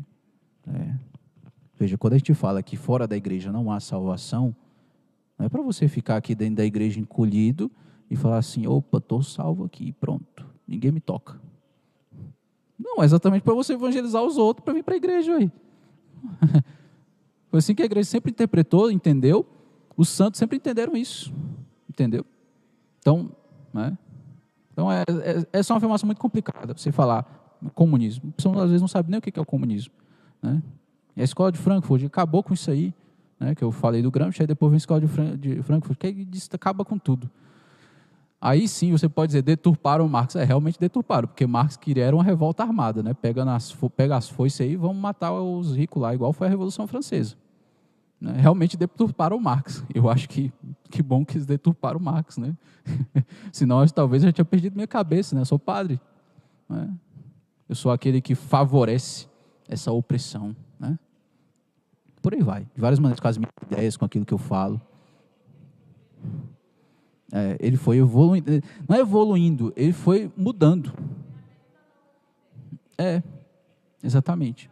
A gente tem que fazer uma revolução. Isso aí não muda. Isso aí não muda. Isso é, qual é a constante? A revolução. A revolução. É, o que muda são os métodos e o que, e o que vai mudar também. Mudar em quê? Para Marx era a questão do rico e do pobre. Para Engels, por exemplo, era a questão da família. Né? Para os outros já vai ser na questão da cultura, já vai ser a cultura. E para a escola de Frankfurt é a própria humanidade. Nós vamos acabar com tudo. E aí, depois que a gente acabar com tudo, vai surgir alguma coisa boa, que nada aqui presta. Aí você tem o ecologismo radical. Não, o ser humano é a praga do mundo. Tem que acabar com o ser humano. Porque é a gente que destrói o mundo. Olha, olha o mundo, olha as tartaruguinhas. Entende? Percebe? Você começa com anulações, você vai é aos poucos, sabe? Isso aí é um é uma é um isso aí tem não é só humano isso aí, gente. Tem uma mente angélica por trás disso. E angélica, não estou falando dos anjos bons, não, estou falando do capeta mesmo. Porque ele é muito mais inteligente do que nós. Então tem um plano aí. Você começa com Lutero negando o sacerdócio e a Eucaristia. Negou o sacerdócio, negou a Eucaristia. Ele começa negando o sacerdócio. Né? Esse sacerdócio ministerial que eu falo para vocês sempre. Começa negando isso. Bem, se não tem o sacerdócio ministerial, não tem aquele que transforma o corpo, o, o pão no corpo e o vinho no sangue, então não tem Eucaristia. Né? Nega isso. Muito bem. Você negou isso? Aí você começa, aí você nega, mas fica com Jesus. Não, eu acredito em Jesus, eu creio em Jesus. Aí você nega Jesus. Né? Você nega Jesus. Aonde que isso acontece de uma forma, né? Pá. Revolução Francesa. Né? Ah, aliás, acho que tem uma outra coisa antes disso, né? Tem a Revolução Francesa. Aí você tem lá o pessoal matando os padres na guilhotina. Os padres têm que ser fiéis ao Estado, senão vão morrer. Tem que jurar né, fidelidade ao Estado. São João Maria Vianney vivenciou isso aí. Né? Tem que jurar fidelidade ao Estado. Igual na China hoje. É, que para você ser padre aqui, você tem que jurar que você é fiel ao Estado. Entendeu? O que é errado, porque um só é o nosso rei. E os primeiros cristãos morreram por isso. Bem, os que querem apostatar da fé fazem isso, né? É, essa é a verdade. Né? É claro, jurar fidelidade ao Estado dessa maneira aí, né? Veja, isso aí não é um patriotismo. Uma coisa é ser patriota. Esse juramento de fidelidade aí, entendeu? É como um libelo lá do, do, dos primeiros cristãos. É um falso Deus. O Estado se torna um falso Deus quando você tem que fazer isso para estar lá. Quando você não tem a liberdade, simplesmente por você né, ser uma pessoa. É. É, e, exatamente. Você vai obedecer primeiro ao Estado. Então, né, isso é um falso Deus. Sim, sim, exatamente. Primeiro mandamento. No caso da China, por exemplo, sim. É, tem que ser da religião estatal. É. É porque a gente faz escondidinho. tem, as, tem, o, tem os cristãos que, né, que são fiéis, né? exatamente. Né? É assim. O Papa está em diálogo sempre com, com a China, né? A gente vê né, se esse diálogo tem resolvido ou não. Né? Aparentemente não tem resolvido tanto.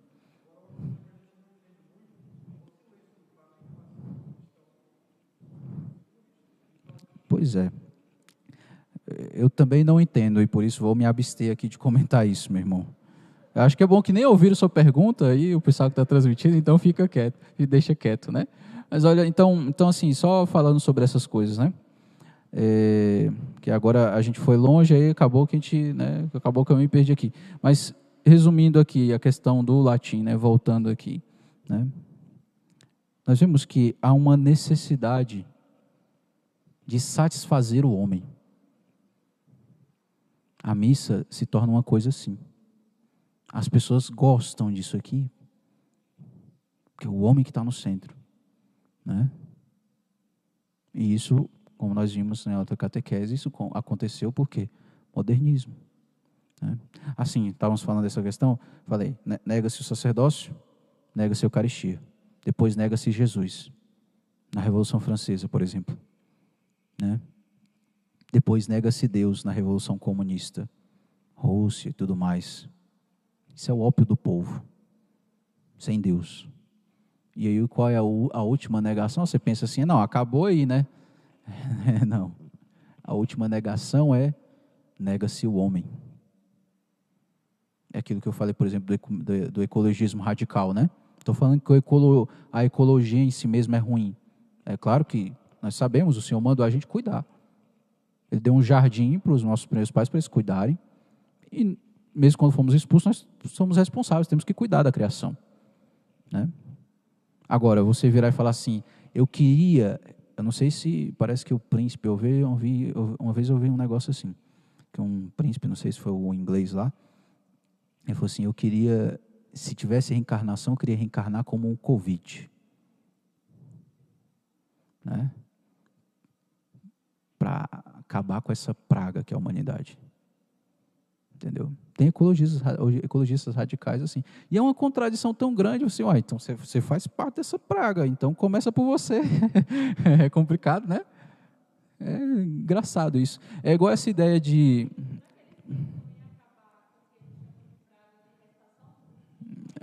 Mas é, é, esse é o ponto. Eu nunca estou incluso na história. Entendeu? É igual os comunistas. Não, to, todo mundo aqui é opressivo, vou acabar com a opressão. Aí como é que, que você vai fazer? Não, eu vou ser o ditador aqui, mas é só por um tempo, tá bom? Porque precisa de, dessa passagem, sabe? Para esse momento em que vai todo mundo ter as mesmas condições, entendeu? Precisa de que alguém tome o poder e faça isso à força. Mas assim, é só por um tempo que eu vou ficar no poder, galera. Pode ficar tranquilo, entendeu? É, é só, é só um tempinho. Depois vai, pronto, ninguém, não vai ter mais ninguém para mandar em você. Uhum, né? A gente viu todas as revoluções comunistas, né? Que foi só um tempinho, né? E que não aconteceu nada, né? A não ser um, um milhões de mortes, né? Então, né? É, é, complicado isso aí, né? É a anulação do homem, né? A abolição do homem, como dizia o Lewis, C.S. Lewis. Né? Então, é, voltando aqui sobre a questão do latim, né? além né, de todas essas outras razões que eu já dei aqui, né, pensar, né, pensar que né, a missa não é para mim, missa é para Deus, né? Missa é para Deus. Claro, claro, claro, você vai receber muitas graças através da Santa Missa, mas não é o seu sentimento que é o critério disso, entende? Não é. Né? Então, ah, mas eu não entendo nada. Né? É o que eu falei para vocês. Olha, com o passar do tempo lá, o pessoal começou a entender as coisas. Melhor até. Melhor até. Até porque está sendo explicado, né? às vezes falado. Às vezes eu falava, não, melhor. Não, reservava um, cinco minutinhos ali para uma pequena catequese sobre uma parte da missa. Ó, essa parte aqui da missa. E explicava, dizia. Né? Sim, é dever nosso. A gente tem que ensinar. Né? É isso aí. Né? E vamos fazer isso, vamos fazer isso. Mas é preciso que a gente entenda que a missa é para que eu reze, para eu rezar, né? Sim.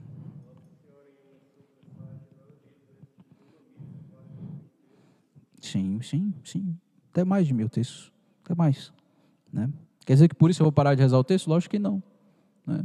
Lógico que não. Mas, né? Entender que o santo sacrifício da missa tem um valor infinito, porque é o santo sacrifício do Senhor. É infinito. Entendeu?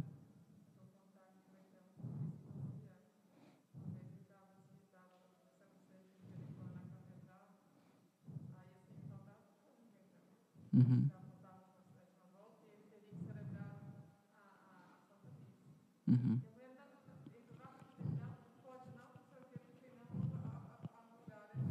A muralha não vai cair. É, eu já ouvi essa conversa aí. Não sei qual dos bispos, não lembro agora qual dos auxiliares. Não importa tanto, né? Não, não, tá faltando essa aqui. Se não fizer a última volta, vai. Não, se não fizer a última volta do cerco de Jericó, a muralha não vai cair. Não, mas eu tenho que celebrar a missa. Não, mas. Meu irmão, a missa derruba essas muralhas tudo aí, não precisava nem dessas voltas tudo. mas enfim, né? Então, a missa é a missa. E aí, por conta dessa centralidade do homem, né? Vocês têm que me falar a hora aí, que hoje eu estou sem relógio. Né? Por conta dessa centralidade do homem, as pessoas vão nas missas por causa do padre. Esse padre aqui é legal. Ah, esse aqui não é legal. Ah, esse aqui é divertido, faz até piada. Esse aqui é muito sério, né? Esse aqui é desse jeito, esse aqui é assim. A homilia desse aqui é boa, a homilia desse aqui não, é, não presta. Ah, esse aqui é mais inteligente, esse aqui é mais burrinho. Ah, esse aqui ensina uns negócios meio estranhos. Eu acho que está errado. Né? E, e, por aí vai. E aí eu queria só lembrar vocês que eu estou lendo um, um, livro muito interessante do C.S. Lewis, Cartas de um Diabo ao Seu Aprendiz. Então é o diabo ensinando para o sobrinho dele como que ele faz para tentar né, o cristão. Né? Primeiro ele se torna cristão, né, o paciente dele lá, né, ele chama de paciente. Aí ele, não, não, não se preocupe. Não é porque ele se tornou cristão que está tudo perdido para nós. Ah, tem tantas maneiras a gente fazer ele se perder ainda. Não se preocupe. Aí vai, né? Aí um dos momentos lá, diante de vários conselhos que ele vai dar para o diabozinho, né? Ele fala assim, ele fala assim, né? Ei, você não percebeu que desde que ele se converteu, ele está indo na mesma igreja sempre? Você não percebe e você não me deu nenhum relatório sobre isso, você não explicou nada. Né? O diabo perguntou para o sobrinho dele: Você não me falou nada disso aí. Por que, que ele está indo sempre na mesma igreja? Você não percebe que, a não ser que seja por uma indiferença, tipo assim, ah, estou nem aí, só estou indo lá mesmo e pronto, né? Não importa o que está acontecendo, não importa o que está sendo dito, não importa está sendo. É, só estou indo lá, cumprir o preceito e pronto. Você não percebe que, se não for por isso, tem um grave problema? Né? Não, não, não. Você tem que fazer ele um especialista em igrejas. Você tem que fazer ele percorrer todas as igrejas do bairro. Para que ele vire um especialista em igrejas, ele fica assim: ah, aqui o padre é desse jeito, aqui tem esse pessoal chato, aqui tem aquela comunidade assim, aqui tem esse pessoal assim. E ele vai se tornando um especialista em igrejas. E ele nunca, nunca se aproxima do mistério de verdade. E é isso que a gente quer. É isso que a gente quer. Né? Eu acho impressionante esse livro do C.S. Lewis, porque ele conseguiu imaginar, a capacidade imaginativa desse homem é, é impressionante, porque ele conseguiu imaginar né, como que são os pensamentos de um demôniozinho. Claro que é muito pior do que isso, né? Mas ele conseguiu ir num nível assim interessante. É muito pior do que isso aí, né? a maldade de um demônio, você junta Hitler, Stalin, os caras assim pior da humanidade assim, que você possa imaginar e não dá a maldade de um demônio. Entendeu? Porque quando um anjo resolve amar, ele é uma ele é uma como é que eu posso dizer? Né? Ele é um incêndio completo, realmente, de amor. Da mesma maneira, quando ele resolve odiar, ele não odeia pouco e nem ama pouco. Se ele resolve amar, ele vai amar. Exatamente. É diferente de nós. A gente tem oscilações. O anjo não. O anjo é 8 ou 80, é assim mesmo. Entendeu? Uma vez que ele acolhe, vamos dizer assim, uma vez que na aprovação dos anjos, né, o anjo é, vamos dizer assim, aderiu a Deus, escolheu Deus, pronto. Ali acabou. Ele não tem progressão. Pá. Ele ama ardentemente. Entendeu? E da mesma maneira o demônio odeia com a mesma intensidade, vamos dizer assim. Né? Não com a mesma intensidade, porque o amor é muito maior do que isso, né? Muito maior, né? Mas ele odeia nesse, entende? Diferente de nós. Nós estamos aqui, né? nós temos oscilações, né? pelo menos aqui. Quando nossa compreensão for perfeita, que nós morremos, aí, né, aí não vai ter mais oscilações, não. Né? Enfim, isso é um outro tema aí para a gente discutir mais, mais para frente, né? Mas por hoje, né, tem uma dúvida do, do chat? Olha aí.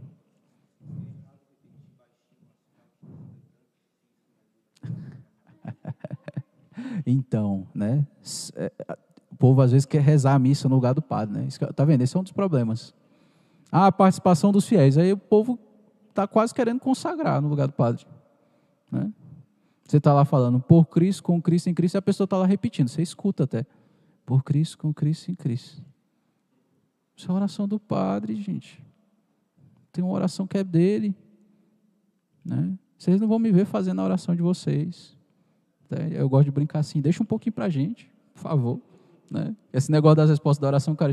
Ah, mas a gente tem que participar. Pô, mas você já, você já faz comentários, você já faz as leituras, preces, entendeu? Canta, serve. Deixa um pouquinho para mim, por favor. Né? Assim, é uma brincadeira, mas cada um, diz a Sacrosanto Contílio, cada, na liturgia, cada um faça aquilo e somente aquilo que lhe compete. Aos músicos compete cantar. Ao sacerdote, as orações dele. Ao povo, as respostas dele. E pronto. Né? Então, não faça parte do sacerdote. Né? Porque, todo respeito, não é porque um é melhor que o outro, não. É que cada um tem a sua função, tem sua missão. Entendeu? Aí eu vou começar a roubar a função dos coroinhas. Entendeu? Ah, tem os coroinhas aí, mas tem os coroinhas, eu vou Está falhando já, já está acabando. É sinal para acabar a catequese, que já está longo, né? Aí tem os coroinhas lá, aí ao invés de eu deixar eles trazer os objetos, eu mesmo vou lá e roubo a função, pego, vou lá pegando as coisas. Eles vão ficar meio chateados com isso, né? Eu acho que eles vão. Né? E também não faz sentido, se eles se eles estão lá para isso, por que, que eu vou fazer a função deles? Se o padre está lá para isso, por que, que você vai fazer a função dele? Se o povo está aí para isso, por que, que eu vou fazer a função do povo? Se o cantor está lá para isso, por que, que eu tenho que. Entende? Cada um faça aquilo e somente aquilo que lhe compete. Né? O pessoal da Pascom vai ajudar na transmissão. Né? Pronto. Mas vai participar da missa também. Né? Da mesma maneira, o povo da liturgia vai fazer a leitura, pronto. Né?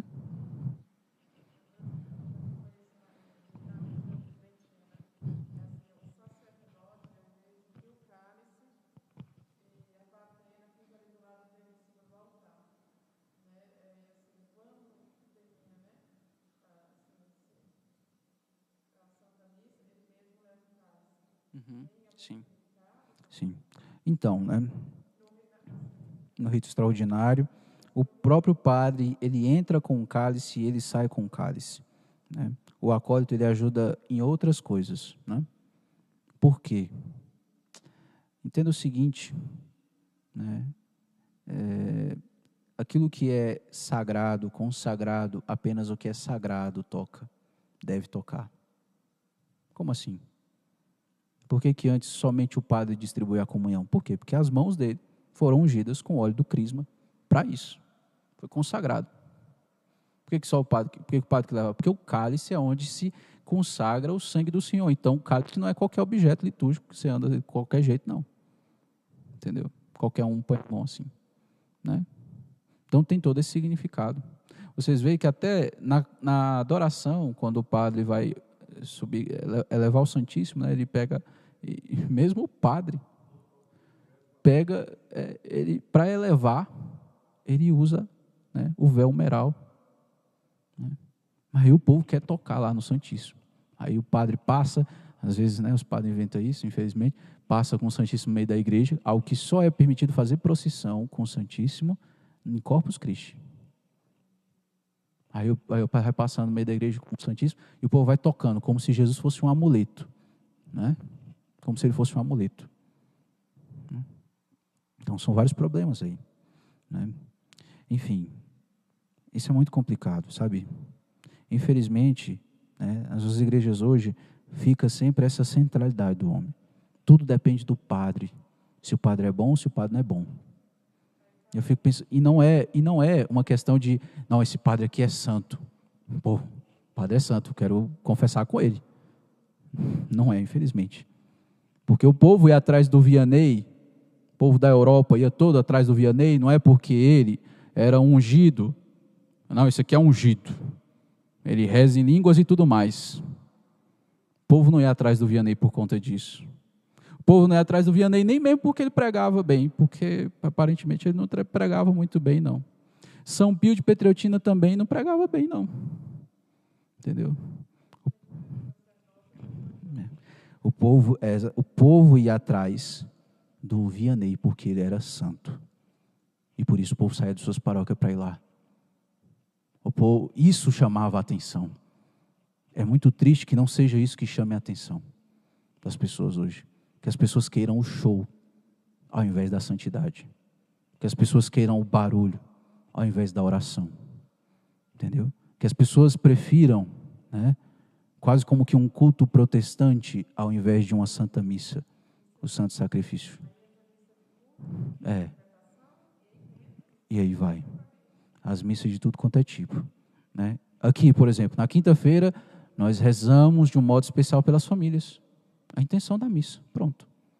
Alguns podem dizer, ah, a missa das famílias. Tá, você pode chamar assim, mas a missa é a missa, é a mesma missa. A diferença é que eu, minha intenção pessoal, eu vou rezar de um modo especial pelas famílias da minha paróquia. Simples. Uhum.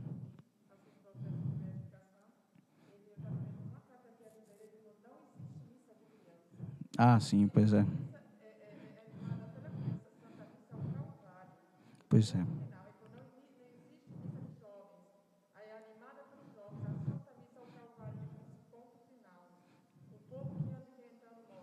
Isso é muito.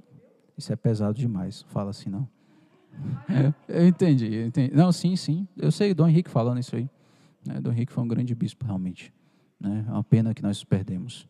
Mas nós também temos outros grandes bispos. O nosso bispo, por exemplo, sinceramente, né? nosso bispo, olha, é, é, é, é diferente, sabe? É um, é um excelente bispo. Tem muita reta intenção, né? Tem muita reta intenção. Você vê que é uma pessoa que realmente reza, né? E que se preocupa com a evangelização de verdade, sabe? E fala para o padre, padre, você tem que fazer o que compete a você. Aí passar a manhã toda limpando a casa, por exemplo. Em vez de estar tá lá ungindo os doentes, em vez de estar tá lá atendendo o povo, em vez de né? ou de estar rezando, ou de estar estudando.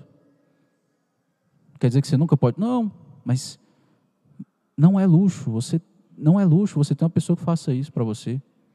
Para você se doar mais. Sua vida é para isso. Entendeu? Aí está lá o padre cuidando de plantinha. Né?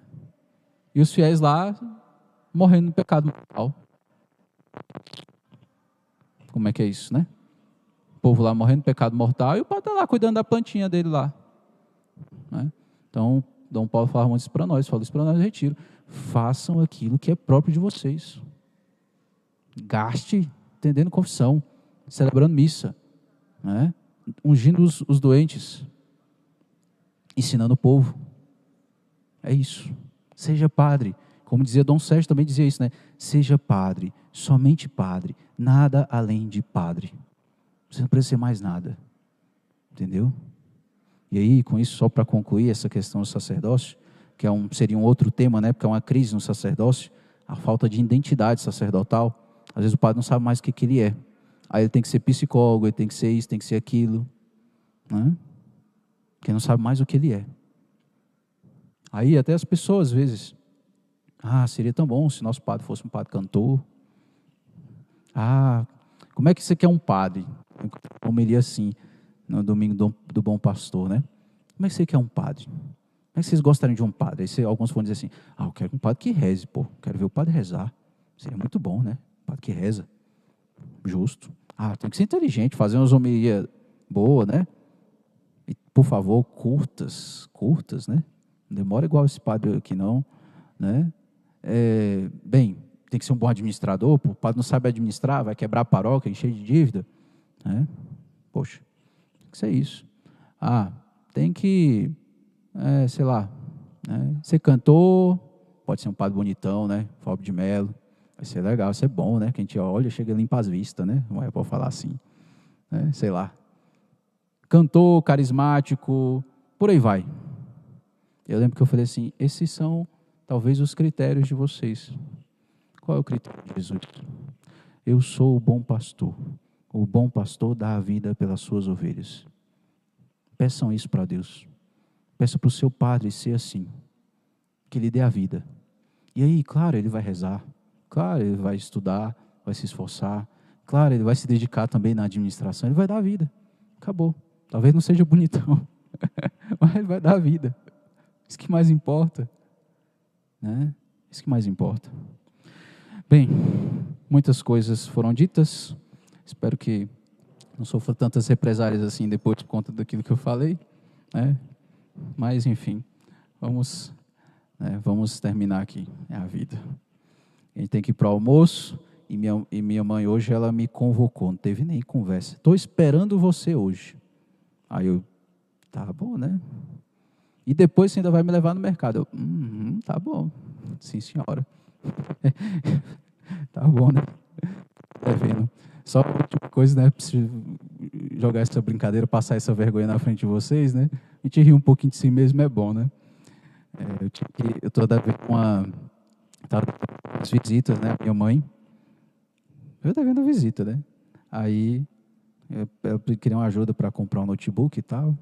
Aí eu estava só procrastinando. Ah, não dá tempo de coisa aqui, né, e tal. Semana foi corrida, não deu tempo. Aí, mãe, me aí quanto é que a senhora vai poder gastar, que eu compro aqui na internet e tal, e depois vai para a senhora. Ela falou tanto. Aí eu, beleza. Porque eu vi que não ia conseguir essa semana. Aí ela virou, falou, me passou o número da, o contato da secretaria aí, da paróquia, por favor.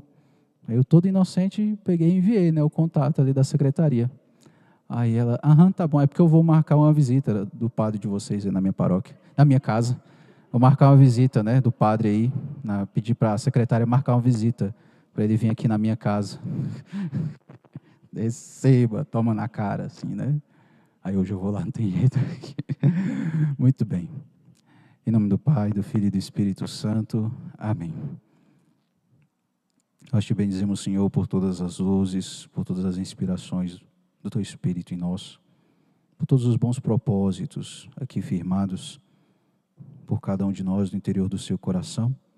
Te agradecemos pelo entendimento e te pedimos cada vez mais a tua luz para que nós te encontremos na verdade. Pai nosso que estais nos céus, santificado seja o vosso nome. Venha a nós o vosso reino.